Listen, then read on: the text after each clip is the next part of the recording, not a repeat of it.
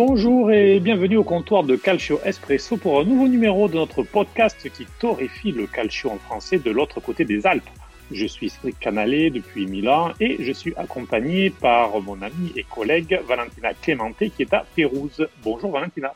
Bonjour Cédric et bonjour à tous. À la suite des nombreuses questions que nos auditeurs nous ont posées dans la room hebdomadaire sur Clubhouse, on a décidé cette semaine de faire un podcast un peu plus d'actualité. Eh bien, on va s'intéresser à la situation de la Juventus. Avec nous aujourd'hui, Michele Tossani, match analyst 6, qui exceptionnellement cette semaine nous parlera en italien et qu'on traduira en suivant. Comme ça, vous aurez les deux versions. Bonjour Michele. Bonjour, bonjour.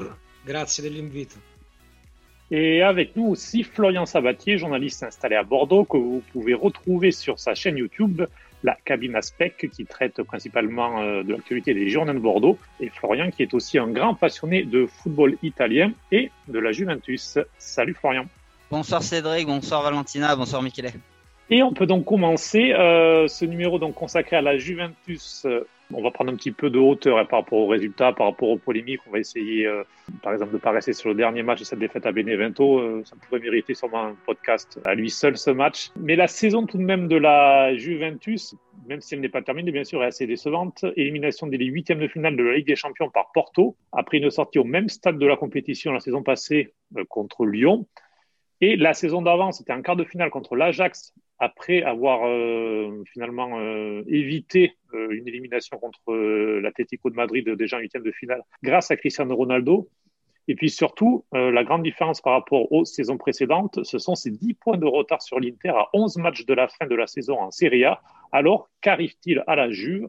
Eh bien, on va commencer par le terrain avant de s'intéresser à l'institution. Et si on parle au terrain, on va commencer par Andrea Pirlo qui est arrivé sur le banc en août sans expérience. Il devait s'occuper des U23. Il a été propulsé sur le banc euh, de la Serie A pour succéder finalement à Mauricio Sarri. Alors, selon vous, une question euh, qui est pas mal posée en Italie, hein. est-il le principal coupable des résultats? Finalement, c'est plutôt une victime, Florian. Je dirais un peu des deux parce que c'est vrai que bon, on le, on le dit, on le répète depuis le début de la saison, c'est une saison assez particulière. Il y avait eu euh, une préparation qui a été quasiment tronquée parce que de mémoire, il y a eu qu'un match amical et puis après, il fallait fallait euh, repartir euh, de plus belle. Euh, donc après, c'est sûr qu'au niveau du mercato, je pense qu'il n'a pas été non plus trop trop aidé parce que c'est vrai qu'on sait depuis quand même deux trois saisons que que le milieu de terrain, par exemple, est en deçà par rapport à ce qu'on a connu à l'époque, que ce soit Marquisio, Vidal, Pirlo et, et même Pogba. Donc c'est vrai que il y avait il y avait certaines euh, assurances par exemple avec Rodrigo Bentancourt qui avait fait quand même une belle saison sous Mauricio Sarri et, et c'est vrai que cette saison le, on, le voit vraiment vraiment dedans et et, et derrière euh, pour moi Rabiot euh, ne, ne satisfait à satisfait à moitié euh, bien qu'il ait marqué ce, ce but-là contre contre Porto, qui était quand même, euh, on va dire, un peu important, même si euh, derrière il y a, y a l'élimination qui va au bout. Comme je pense l'a répété aussi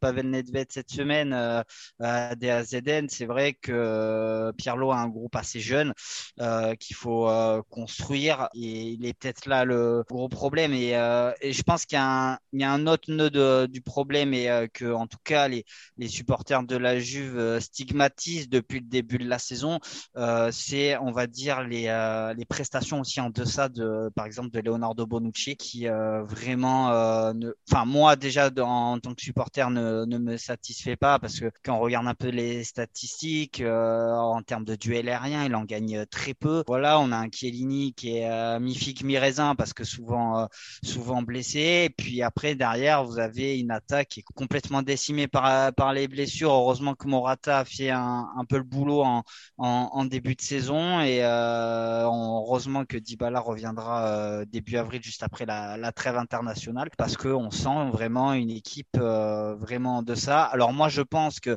il y a aussi un contexte qu'on parle pas assez malgré tout par rapport à ces deux éliminations là en Ligue des Champions, c'est l'attrait du stade parce que finalement Juventus Stadium, enfin Allianz Stadium maintenant avait une certaine importance. On l'avait vu face à l'Atlético il y a deux saisons de ça et c'est vrai que ces deux éliminations j'ai toujours un sentiment à me dire que finalement euh, la Juve aurait pu faire quelque chose contre Porto si on avait eu un, stade plein parce que évidemment euh, c'est pas du tout la même euh, la même chose que jouer à huis clos et on l'a vu on l'a vu face à Porto et face à Lyon.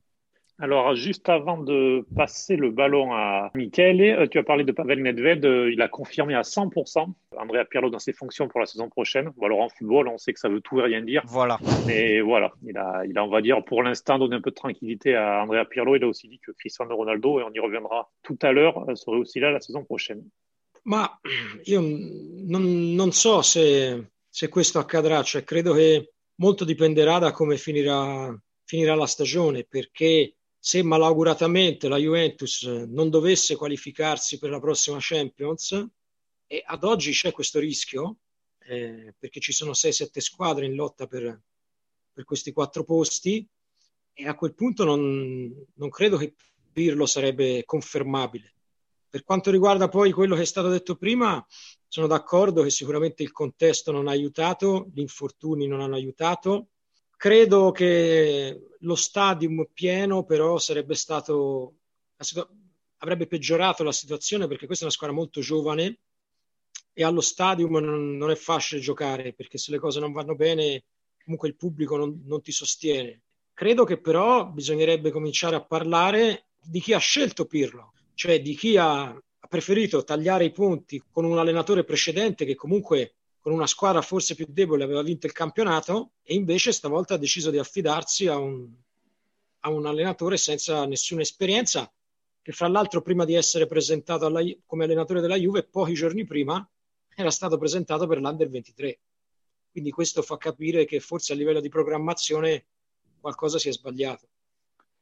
Donc oui, effectivement, euh, Michele n'est pas sûr des propos de Pavel Nedved sur le fait que Andrea Pirlo et confirme à 100%, puisque tout dépendra de comment la saison se terminera.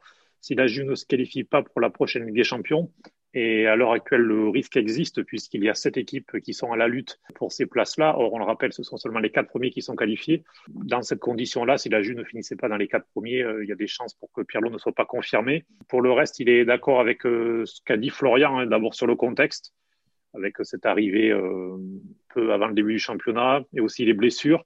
En revanche, sur le stade, euh, c'est vrai aussi que ça pourrait aggraver la situation puisque l'équipe est assez jeune et on sait que le public de la Juve peut être aussi assez vindicatif et mettre pas mal de pression au-delà de Pirlo euh, et on le fera euh, dans la suite de ce numéro.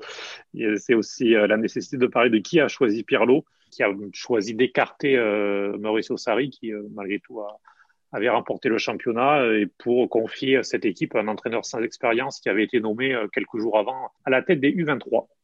On continue sur plus ou moins cette lancée et je vous propose de retourner sur les mots d'Allegri du match soir sur Sky, qui a souligné que pour donner des résultats, il faut toujours avoir une communication claire et que surtout, il ne faut pas mettre les idées de l'entraîneur devant les potentiels de, de l'équipe. Michele, Pirlo, il se trompe dans sa façon de faire jouer l'équipe Ma Pirlo, in, per certi versi, il gioco di Pirlo è un, un'evoluzione ulteriore di quello, di quello di Sarri, quindi da questo punto di vista sta provando qualcosa di nuovo. Ricordiamoci che Pirlo non ha avuto le, le classiche sei settimane di, di, ritiro che di solito si hanno fra una stagione e l'altra eh, perché questa stagione sappiamo tutti è iniziata subito dopo che è finita la scorsa. Eh, si gioca ogni tre giorni, quindi questo provoca anche degli infortuni ai giocatori. Ci sono tanti infortunati nel campionato italiano, non solo nel, nella Juventus. Guardate il, il Milan, le, le, altre squadre che, che, erano impegnate su due fronti, hanno avuto tanti, tanti infortuni. Per quanto riguarda quello che ha detto Allegri al, al club di Sky, ma non, non sono totalmente d'accordo. Cioè, si può vincere in tanti modi, sicuramente. Il calcio non è uno solo, non esiste una ricetta, altrimenti tutti la, la userebbero. Però il calcio non è, ad oggi non è nemmeno così semplice come dice, come dice Allegri. E, ricordiamoci che Allegri, l'ultimo Allegri, al di là delle vittorie, aveva un po' depauperato il, il parco giocatori della Juventus perché Di Bala faceva quasi il terzino, eh, Douglas Costa al di là degli infortuni non veniva mai utilizzato, veniva utilizzato solo negli ultimi minuti per giocare in contropiede. E Ronaldo, se non sbaglio, i numeri con Allegri ha avuto sua, una delle sue peggiori stagioni, se non la sua peggior stagione in carriera, a livello anche realizzativo. Cancelo è stato mandato via perché lui non sapeva come usarlo e poi è diventato un elemento importante del Manchester City. Insomma, non, sono totalmente d'accordo con quello che ha detto al club. Le jeu de Pirlo est plus ou moins une évolution euh, du jeu qu'avait mis en place Maurizio Sarri. Euh, il faut rappeler tout de même que Pirlo n'a pas eu euh, la préparation habituelle de 6 ou 7 semaines. Il a dû commencer tout de suite. En plus, il a les matchs tous les trois jours, ce qui a entraîné de nombreuses blessures. On le voit dans de nombreuses équipes, et pas seulement la Juve, euh, la Milan par exemple, est un petit peu dans le même cas. Et pour revenir sur les propos d'Allegri dans le club de Sky, Michele n'est pas totalement d'accord car il n'y a pas une seule méthode pour gagner.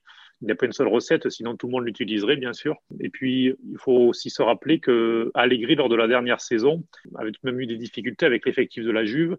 Euh, Dybala, qui était utilisé sur un côté, euh, Douglas Costa, qui euh, était seulement euh, en fin de match pour jouer sur en position de contre, Ronaldo, qui a vécu l'une de ses pires saisons statistiques en tant qu'attaquant, Cancelo, qui a été vendu car Allegri n'arrivait pas à l'utiliser. On voit ce que ça a donné depuis à Manchester City. Voilà. C'est tout.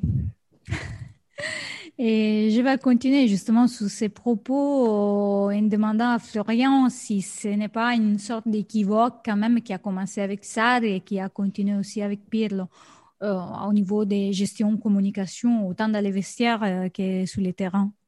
Ben, je pense que vraiment, euh, alors euh, c'était peut-être, on va dire, un, un côté vraiment positif. C'est ce qu'on appelle les sénateurs, euh, notamment, notamment en Italie, avec le retour, par exemple. Je pense que c'est pas dû au fruit du hasard que, par exemple, Gigi Buffon revient la, la saison dernière, parce qu'on sait très bien le contexte qu'il y a avec, par exemple, avec Maurizio Sarri. Il a enfin, il arrive pas de Naples, mais euh, bon, voilà, il a, il a ce passif euh, euh napolitain et, euh, et, on sait très bien que les supporters de, de la Juve ne le portaient pas forcément dans, pas dans son cœur.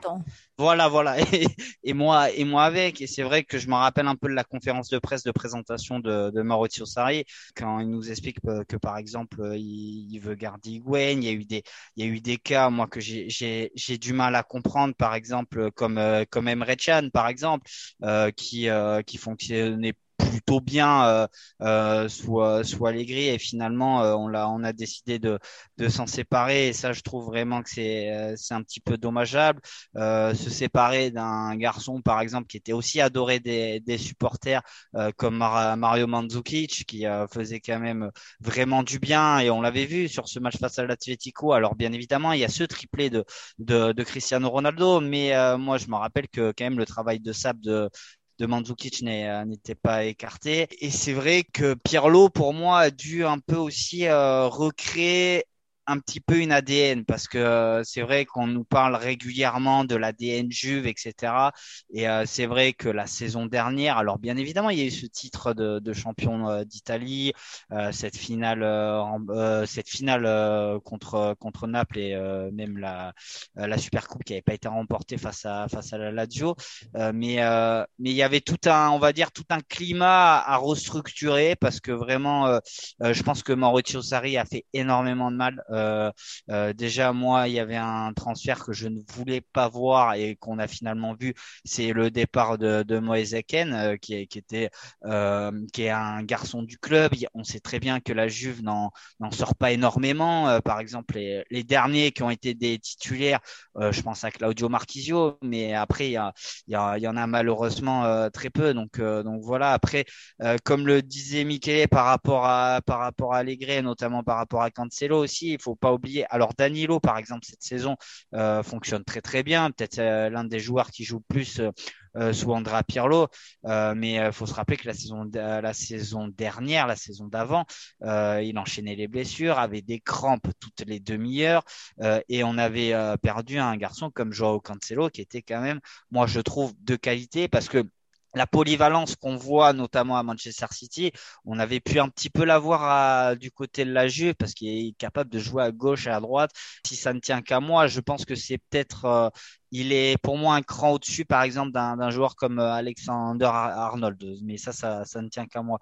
Donc voilà. Après, je pense que le problème est que beaucoup oublient que finalement on, repart sur un nouveau cycle et que bien évidemment il y a ces neuf titres et on et que tout le monde voulait du côté de la Juve voulait ce, ce, ce dixième titre d'affilée, mais de temps en temps les cycles se terminent un peu en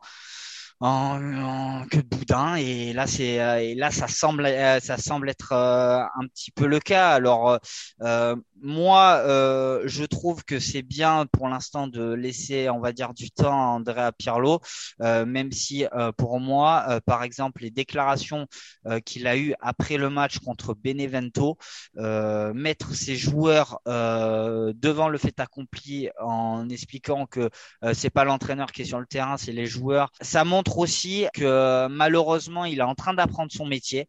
Euh, il apprend au compte-goutte et, euh, euh, et, cette saison, malheureusement, le, montre bel et bien. Alors, tu as parlé, Florian, de la vente de Cancelo, de la vente aussi de Moiskin. Ça rentre aussi dans une question financière, puisque la Juve s'est alourdie considérablement avec un joueur, Cristiano Ronaldo. Alors, on va poser une question dans un mode un petit peu qui fâche. Voilà. Est-ce que c'est devenu un poids pour la Juventus euh, Puisque, bon, alors sur le terrain, c'est toujours le meilleur buteur, c'est l'élément principal.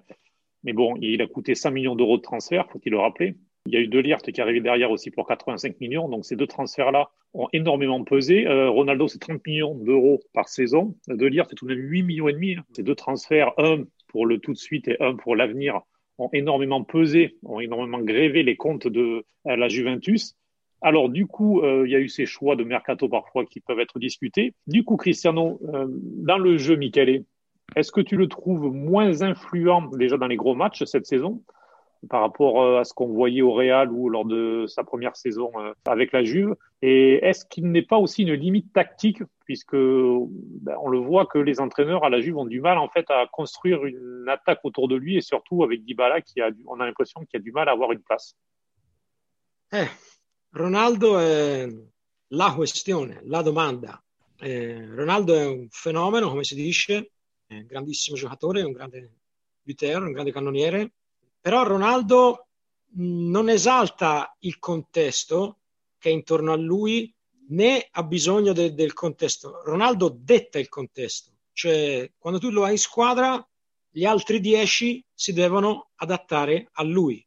Ronaldo non pressa, quando la squadra deve difendere. Ronaldo va per le zone di campo dove vuole, se, quando va al centro se li va, se no sta a sinistra. La squadra deve, deve adattarsi a lui e non lui, lui alla squadra. E come si è visto l'anno scorso con Sarri, Ronaldo è una grandissima risorsa per chi ce l'ha in squadra, ma se vuoi fare un certo tipo di calcio è anche un grande problema. Quindi una grande risorsa, ma anche un grande problema. È un po' la stessa cosa di Messi a Barcellona che fa un po' quello che vuole. Sì, io credo ci siano, ci siano due differenze. Um, Ronaldo detta il contesto che gli sta intorno, eh, a prescindere, e diventa uno più gli altri dieci.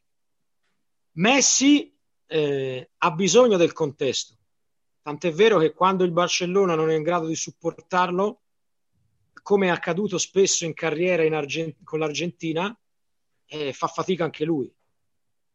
Quando si fanno i grandi paragoni con il passato, eh, Maradona esaltava il contesto. Il giocatore medio con Maradona la squadra diventava più forte, la squadra. Messi ha bisogno della squadra, Ronaldo non ha bisogno della squadra, ma non migliora quelli che gli stanno intorno. È una stella che brilla da sola. Euh, Ronaldo, c'est la question. C'est un phénomène, un grand joueur, un grand buteur, euh, mais il est le contexte dans une équipe. C'est lui et les dix autres joueurs doivent s'adapter car il ne presse pas, il joue où il veut, il va au centre, il va à gauche et ce sont aux autres joueurs de, de s'adapter à lui. Avec Sari, on a vu que c'était une grande ressource, mais qui pouvait aussi parfois être une limite, un problème, euh, puisque c'est vraiment un, lui, plus dix autres joueurs. pour comparer par exemple avec Messi, euh, Messi, lui, a besoin du contexte. On l'a vu parfois à Barcelone, mais aussi avec la sélection d'Argentine, lorsque le reste de l'équipe est en difficulté, mais si euh, eh bien cool avec eux. Euh, pour prendre un exemple du passé, en revanche, euh, Maradona avait cette capacité d'exalter le contexte. L'équipe tout entière devenait plus forte grâce à lui. Et une question, euh, Florian, aussi peut-être au-delà. Alors déjà, si tu veux rebondir sur ce qu'a dit Michele, puis aussi, euh, on a aussi parlé de la question financière de Ronaldo euh, sur les deux volets. Qu'est-ce que tu en penses? Ben, Pour moi, je pense que oui, vraiment, cette saison est un, peu en deçà. je pense qu'il y a, y a aussi un, contexte, c'est aussi l'absence de Paolo Dybala qui a donc, on, stigmatise peut-être l'absence de Paolo Dybala cette saison. Euh, faut pas oublier que la saison dernière, quand même, il a fini euh, MVP de la Serie A, euh, que a été, euh, qu'il a été ultra important sur sur de nombreux matchs. Je pense à son but, par exemple, contre contre Milan à l'Allianz Stadium. Il y a il y a ce but aussi face à l'Atalanta à Bergame.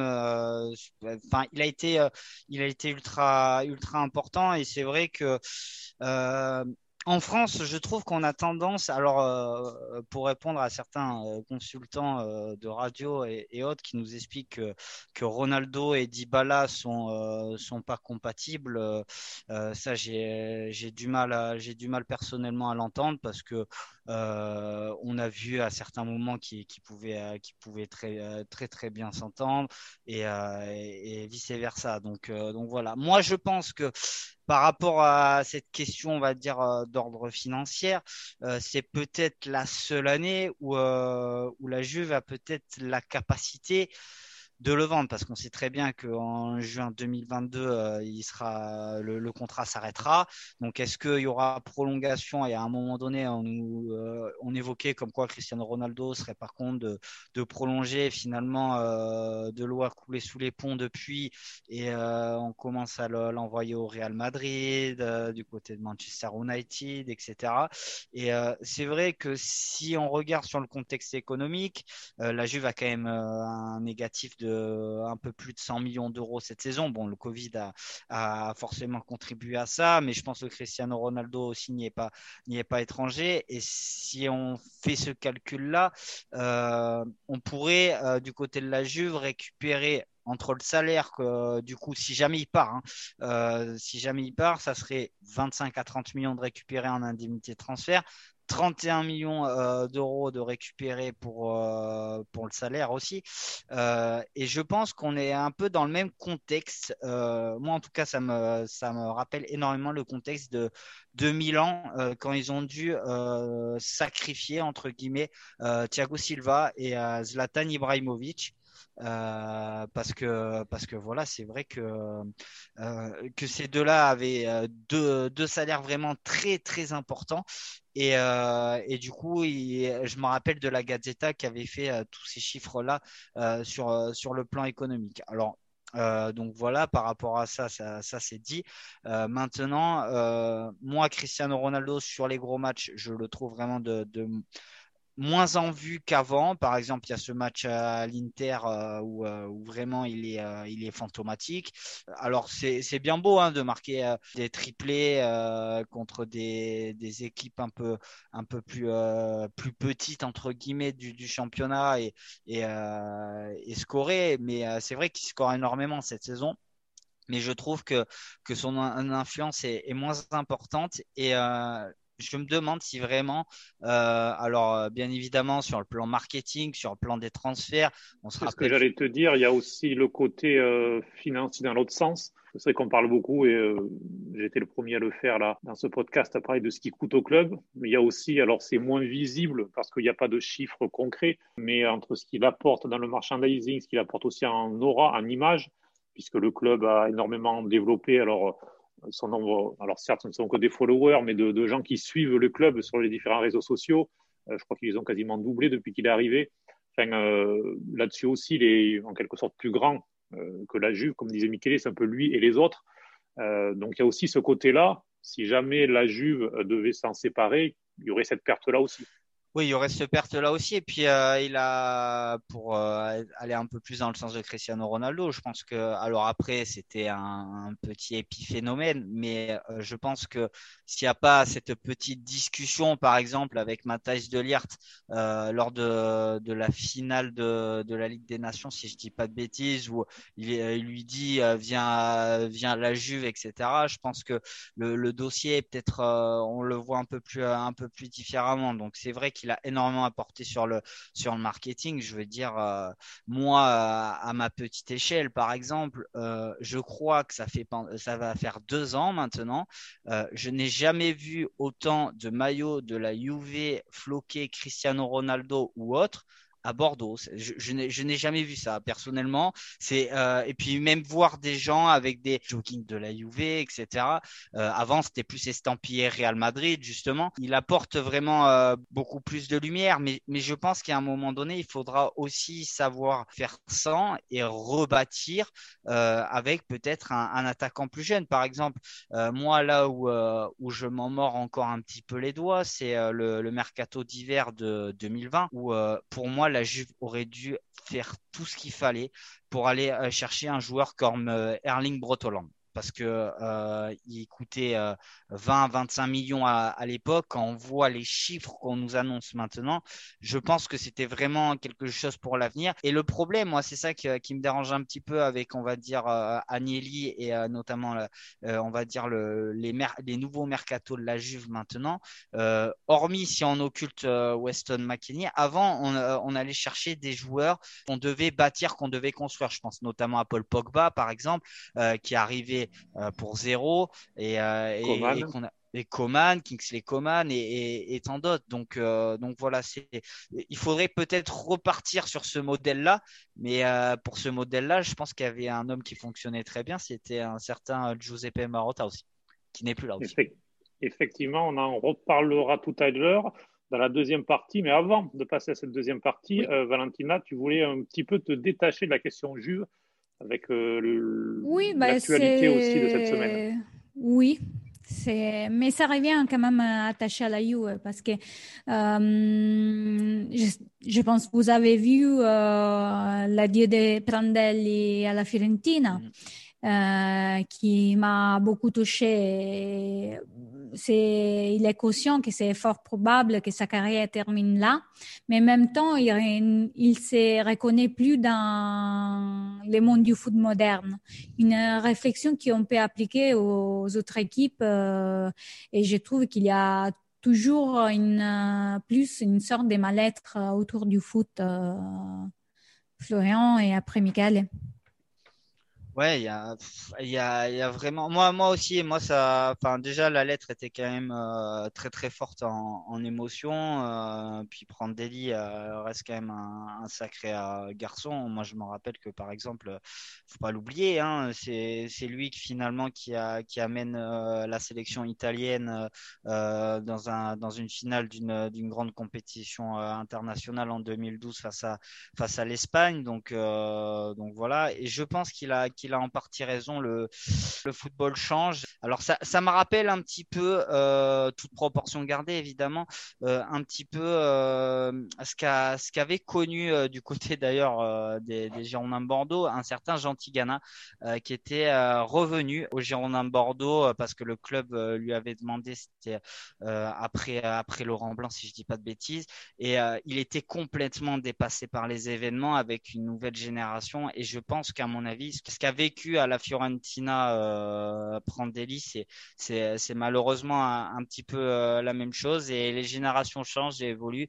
Et je pense que euh, la mentalité, malheureusement, n'est plus la même. Je pense par exemple aussi à, du côté de la Roma à une certaine époque quand Zeman est revenu aussi, où euh, moi j'ai la sensation qu'il était aussi complètement dépassé euh, par les événements. Michele? Sono d'accordo con, con Floriano. Intanto segui la Fiorentina da vicino? Eh sì, Hai vissuto questa situazione? Tanto mi, mi, preme soprattutto che lui recuperi, che Prandelli recuperi serenità e che stia bene. Credo che forse ha influito su questa decisione anche il fatto che lui si è sentito comunque a un certo punto isolato o comunque sia aggravato di un peso che andava oltre a quello di fare solo l'allenatore perché doveva ricaricare tutto l'ambiente, gli è stato dato un peso piuttosto, piuttosto grande sulle, sulle, spalle. Oltre a Tigana, di cui parlava Florian, qui in Italia c'è stato anche un altro esempio, quello di Sacchi. Arrigo Sacchi, quando tornò a allenare al Parma, venne chiamato al Parma, oggi ne parlava anche sulla Gazzetta, lo ricordava, a un certo punto lo stress prese il sopravvento e giustamente preferì la salute e preferì ritirarsi. E quello che ha detto Brandelli è vero, il calcio, ma come la società tutta intorno, va molto, molto più veloce di prima. E quindi questo implica che tu eh, stia sul pezzo, come si dice, eh, 24 ore su 24 e ti aggiorni continuamente. Non è una, non è una questione di età, è una questione di, di aggiornarti di, di, continuamente. E se non hai più la forza o la volontà di fare questo, è chiaro che non, non riesci a stare al passo con i tempi e questo ti provoca stress ulteriore perché vedi che le cose vanno avanti e tu non riesci più a stare, a stare al passo. E lui, da, direi da dopo il mondiale del 2014, probabilmente ha imboccato una, una china discendente e non è più riuscito a rimanere, come dice lui, al passo di un calcio e di un mondo eh, che, va, che è andato troppo più veloce di lui. Donc déjà, euh, je souhaite euh, à Prandelli déjà de retrouver une sérénité, qu'il se sente bien. Le contexte a forcément influé. Il s'est senti isolé avec un poids qu'elle est euh, eh bien vraiment au-delà de faire l'entraîneur. Il y avait euh, toute, euh, toute une atmosphère autour de, du club de la Fiorentina qui était à, à gérer. Et au-delà de Tigana ou de Zeman euh, évoqué par Florian, il y a aussi l'exemple d'Arrigo Sacchi qui en 2001 était revenu à part, mais qui 22 jours après avait présenté sa démission. Saki l'a rappelé aujourd'hui dans la Gazzetta et le Corriere della Sera, qu'à un moment donné, le stress euh, eh bien, emporte un petit peu tout et il faut savoir s'arrêter pour préserver sa santé. Tout va beaucoup plus vite qu'avant pour être connecté 24 heures sur 24, toujours être euh, à jour euh, de tout ce qui se passe et être euh, dans le temps et euh, Prandelli sûrement après l'élimination du mondial 2014 au premier tour avec l'Italie, lorsqu'il a quitté son poste de sélectionneur, a un petit peu été sur la pente descendante et avec un foot qui va toujours plus vite, une société, un monde qui va toujours plus vite et, euh, et qui allait trop vite pour lui. Eh bien, passons à notre seconde partie, à l'institution. On l'a un petit peu évoqué déjà, mais la trajectoire de la Juve de ces dernières années. Est-ce que les Scudetti, finalement, ont pas cacher les mots de ces dernières années, Valentina? Bah oui, Cédric, parce qu'on a vraiment l'impression que l'âme de la Juventus se soit un peu perdue, comme si les valeurs qui l'ont toujours mise à distance des autres, aujourd'hui sont offusquées par des autres objectifs. Moi, je pense que c'est vrai qu'il y a eu des d'éthique qui ont été un petit peu, euh, on va dire, euh, gagné un peu juste. Je pense à celui de, par exemple, de 2015-2016 où, euh, où vraiment, on se rappelle, le début de saison avait vraiment très très mal démarré. Mais là aussi, il y avait des, des joueurs qui venaient juste d'arriver. Je pense à Mandzukic, Dybala et, et tant d'autres. Donc euh, c'est vrai que pour moi, il y a, il y a certains moments, c'est vrai que si la Juve a remporté ces, ces Scudetti là, c'est aussi du fait des adversaires et notamment du, euh, du Napoli, parce que finalement c'était le le, Napoli qui était euh, qui était vraiment le, le, le, premier rival euh, qui, a, qui a chuté à des moments où on s'y attendait pas. Par exemple, après cette victoire à, l'Allianz Stadium, euh, s'écrouler totalement à, la, à la Fiorentina, c'était quand même assez assez incroyable. Il y a sur les matchs perdus à l'hôtel. Ouais, voilà, c'est ça. Je crois que c'est, c'est du fait du feu d'artifice.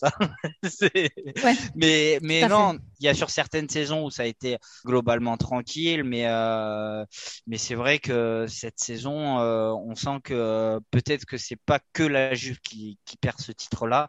Euh, c'est du fait aussi que que l'Inter a mis peut-être du temps trois ans, allez, je rajoute avec euh, l'année où il y a où il y a Luciano Spalletti notamment, euh, mais ils ont réussi à, à, construire une équipe petit à petit. Et euh, du coup ça permet de, de les voir au plus haut au plus haut maintenant pendant que la Juve, je pense, est beaucoup trop reposée sur ses lauriers, a voulu se focaliser parce que c'est ça va faire quasiment maintenant 25 ans qu'on se focalise là-dessus sur cette fameuse Champions League qu'il faut aller qu'il faut aller chercher. Je pense que les deux finales, malgré tout, qu'on perd en 2015 et en 2017, n'ont pas, n'ont pas aidé non plus.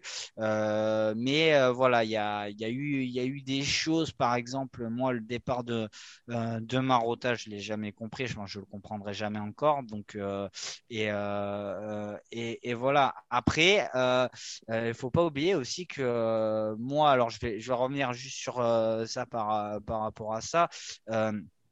Euh, je vois beaucoup de gens maintenant, euh, par rapport notamment aux propos de, Max Allegri, euh, nous dire ah mais ça serait bien qu'ils reviennent, etc. parce que finalement c'est là où la Juve gagnait, la Juve était sûre d'elle, où il y avait vraiment la grinta, l'ADN Juve qui était là. Combien de gens qui nous expliquent ça maintenant ont complètement retourné leur veste parce que moi je me rappelle des deux dernières saisons d'Allegri à, à la Juve. Alors il y a eu ces titres-là qui ont été remportés. Mais combien de fois on nous a dit euh, out, Allegri out et encore Allegri out? Euh, parce que euh, parce qu'il fallait que ça se termine, etc. Et maintenant tout, beaucoup de supporters, que ce soit en Italie et ailleurs de, de la Juve, commencent à s'excuser, commencent à dire ah ben finalement avec Massimiliano Allegri c'était pas euh, si euh, dégueulasse que, ça. Voilà donc euh, donc voilà moi j'ai bon moi je l'ai toujours défendu corps et âme, mais c'est vrai que je pense qu'il y a des il y a des choses qui ont été faites au niveau des mercatos, etc., qui n'ont pas, qui n'ont malheureusement pas arrangé les choses. Et le fait, je pense, le gros problème de la Juve euh, sur ces deux dernières saisons, euh, et euh, notamment c'est pour pointer du doigt quelqu'un qui n'est d'autre qu'André Agnelli, qui est le, qui est le, qui est le président du club. vouloir changer l'ADN de la Juve, on sait très bien, ça fait. Enfin, moi je suis la, la Juve depuis quasiment 18 ans maintenant, depuis ce Juve Real en, en, en 2003. mais, mais j'ai la sensation que on a voulu nous changer une ADN euh, qui était la Juve qui gagne et puis c'est tout. C'est la seule chose qui compte, comme le dit Jean Piero euh, Boniperti. Euh, mais on a voulu euh, nous expliquer, ben, ça serait bien de jouer un, beaucoup plus face du tiki-taka comme le Barça, etc. Sauf qu'en fait, c'est pas la. un peu plus séduisante. Ouais, mais être moche et gagner, moi, ça me convient euh, totalement. Gagner 1 à 0 à la 93e minute, ça me convient totalement. Et le problème, c'est qu'on a, on a voulu, avec Maurizio Sarri, parce que bon, évidemment, Maurizio Sarri arrive, mais je pense le but principal de Andrea Agnelli était de faire venir Zinedine Zidane. Sauf qu'en fait, il y a un Ajax euh, qui passe par là et euh, Florentino Pérez décide de rappeler Zidane. Donc je pense que après c'était bon, on va choisir Sarri parce que ça joue à une touche de balle, c'était plutôt sympa avec le Napoli, etc. Et je pense qu'on a oublié le contexte juif dans, cette histoire. Tu es d'accord, Michael, sur euh, les choix d'Agnelli qui peut-être un petit peu trop aussi la tête euh, à l'ECA, un petit peu trop la tête à une Super League, à la Ligue des Champions, aux instances, puisqu'on voit qu'il pèse aussi énormément actuellement sur les droits télé et euh, sur l'entrée des fonds, puisqu'il est contre, par exemple, l'entrée euh, des fonds étrangers dans la Média Compagnie. Tu penses qu'André Agnelli a dilapidé un petit peu l'héritage familial? Ma io, è vero, come diceva Florian, la questione spesso si dice anche in Italia del, del DNA della, della Juventus. Però questo DNA in Europa non andava bene e non va bene, perché una squadra che arriva al massimo in finale e poi perde. Quindi non ha portato la Juve a vincere tutti questi trofei europei che un club del genere probabilmente meritava. E parlo di Coppe Campioni. La Juve è probabilmente la, la più, il più grosso e più grande club italiano, insomma, insieme al Milan ha fatto tante finali, ma alla fine quante coppe ha in bacheca? Le stesse del Porto, due. Quindi si è pensato in, in società di, di, provare a fare un calcio più europeo, più contemporaneo, perché questo era l'ideale, si è pensato fosse l'ideale per vincere in, in Europa. È arrivato Sarri, probabilmente come ha detto Florian, sono d'accordo, non era la prima scelta, eh, è stata una scelta probabilmente di Paratici, di Paratici e Nedved, che Agnelli ha, ha subito, comunque accettato.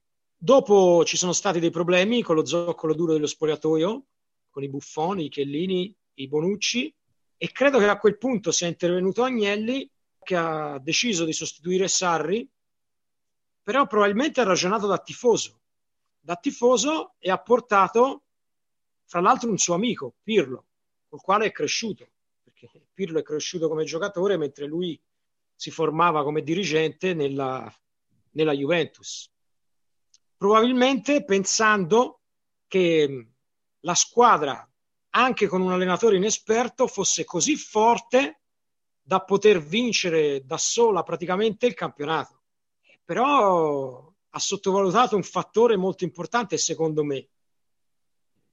Non ha voluto il ritorno di Conte perché sappiamo Conte si è lasciato male con il club, soprattutto con alcuni esponenti del club. E il fattore Conte in un campionato pesa perché di Conte si può dire tutto, si può dire dei problemi in Europa, si può dire di quello, ma Conte dove va il campionato lo vince. L'ha vinto al primo anno col Chelsea, lo ha vinto con la Juventus, forse lo vince anche con l'Inter. E con una rosa che sulla carta non è superiore a quella della Juve, perché ora tutti anche in Italia parlano della rosa dell'Inter, di Lukaku, di Barella, di Bastoni, ma questi giocatori chi erano prima che arrivasse Conte? Lukaku era uno scarto del Manchester United. Barella, un ragazzo promettente che veniva dal Cagliari, né più né meno. Bastoni non lo conosceva nessuno. Eh, Perisic, che era scappato come un indolente, poi fra l'altro anche Conte l'aveva prestato, eh, è tornato, l'ha trasformato in un quinto di centrocampo, uno dei migliori del campionato.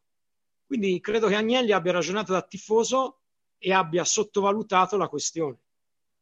L'ultima cosa, come diceva Florian di Marotta, incomprensibile, credo che si, si, fossero rotti i rapporti con Agnelli e per questo lui ha dovuto lasciare la squadra. Probabilmente nessuno si aspettava che Marotta finisse all'Inter. Donc, comme disait Florian, effectivement, il y a cet ADN Juve euh, dont on parle souvent euh, aussi en Italie. mais de cet ADN euh, en Europe, eh bien, il ne fonctionnait pas. Au maximum, c'est une finale et puis ensuite la Juve perd. La Juve est un très grand club, hein, certainement le plus grand club italien. On peut peut-être mettre au niveau de, de l'AC Milan, mais il n'a remporté finalement que deux Ligues des Champions, le même total que Porto par exemple. Donc la réflexion était de faire un football plus européen, plus contemporain, pour enfin vaincre en Europe euh, alors effectivement, Sarri n'était pas le premier choix. Euh, c'est plus un choix de Paratici et Nedved. Euh, et Agnelli a, suivi cette, voie-là. Et puis ensuite, il y a donc eu des problèmes de vestiaire et, et Agnelli a sans doute une réaction plus de tifoso que de président en prenant un ami, Andrea Pirlo, qui était joueur lorsque lui a commencé en tant que président. Et donc, au-delà de ça, il a aussi oublié un facteur important, euh, eh bien c'est euh, Conte, puisqu'il euh, aurait pu revenir après Allegri, mais comme il, y avait de mauvais rapports au sein du club, et notamment entre Agnelli et, et Conte, parenthèse, on l'a vu lors de la demi-finale de Coupe d'Italie, avec quelques gestes et paroles un petit peu déplacés entre, entre les deux camps. Euh, sauf que Conte, si parfois en Europe, euh, comme le rappelle Michele, euh, eh bien, perd, le championnat, partout où il passe, il le gagne. Il a gagné euh, les trois premiers de la série actuelle avec la Juve. Première saison à Chelsea, il a gagné. Et puis à l'Inter, peut-être il va gagner cette saison. Puisqu'on dit que maintenant, on a tendance à dire que l'Inter a le meilleur effectif, mais sur le papier, euh, c'est sans doute la Juve qui avait le meilleur effectif en début de saison. Euh, Lukaku, lorsqu'il arrive à l'Inter, c'était un remplaçant à Manchester United. Barella, c'était juste un jeune prometteur. Bastoni, c'était encore un jeune inconnu qui avait que quelques matchs de Serie A. Et puis même cette saison, on voit Perisic par exemple qui, euh, avait été écarté par Conte d'ailleurs euh, il y a un an et demi, euh, est devenu un excellent euh, milieu gauche. Donc euh, il y a tous ces critères-là qui ont euh, sans doute conduit à la situation de la Juve actuelle.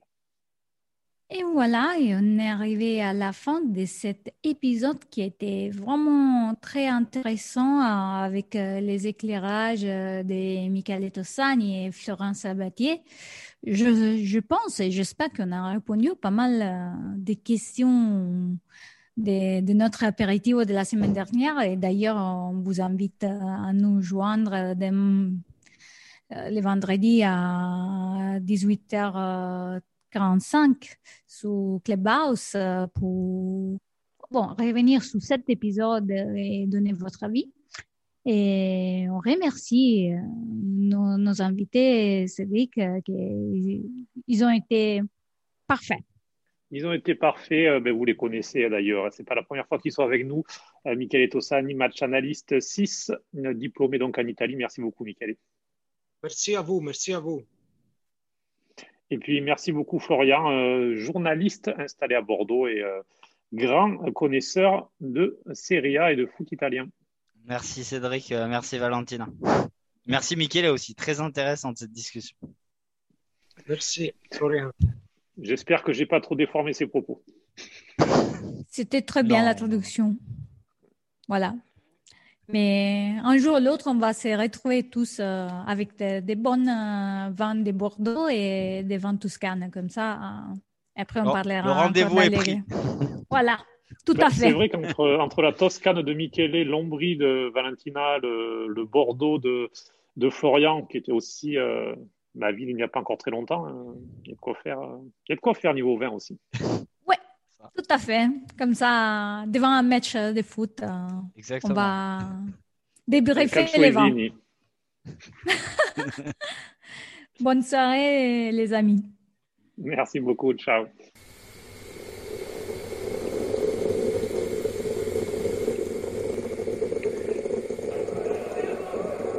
Attenzione ad Adolfo Gaica che aggancia su un errore destro!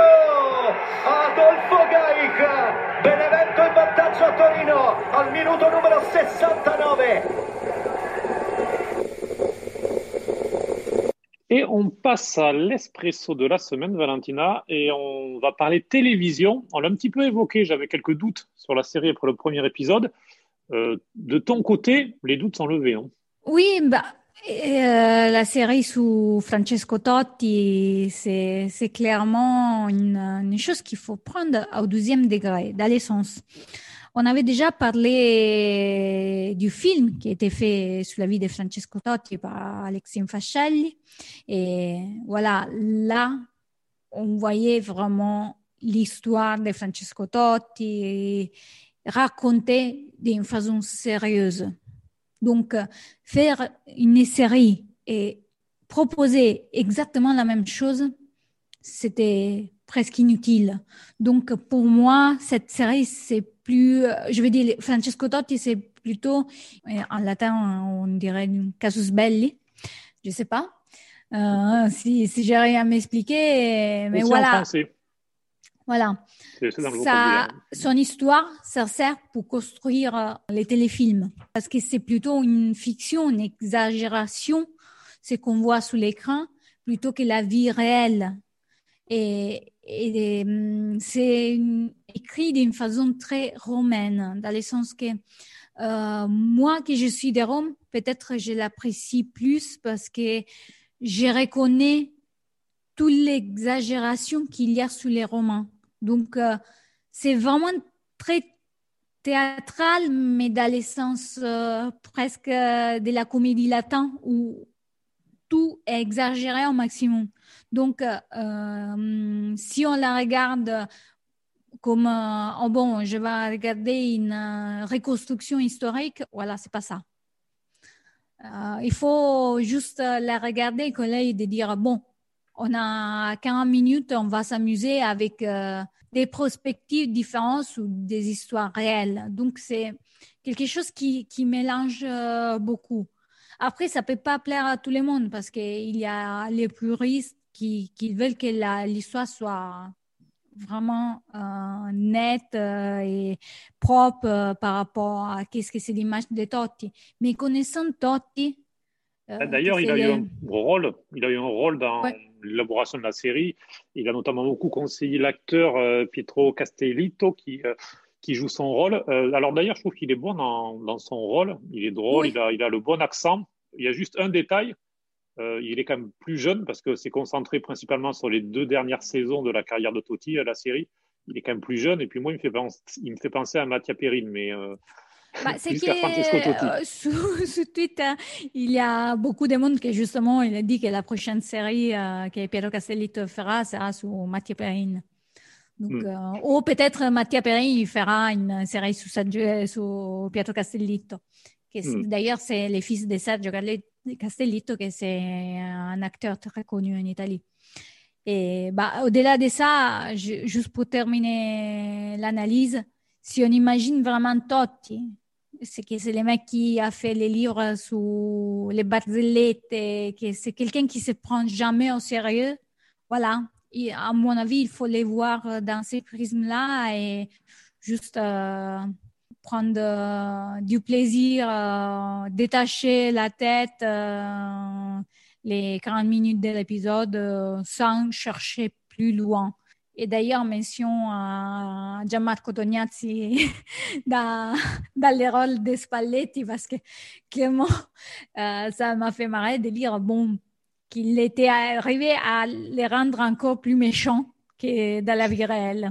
C'est vrai qu'entre le livre, euh, le film documentaire et la série, euh, Luciano Spalletti passe pas, j'imagine, de très bons moments, puisqu'à chaque fois, Francesco Totti, quand même, le tacle les deux pieds décollés.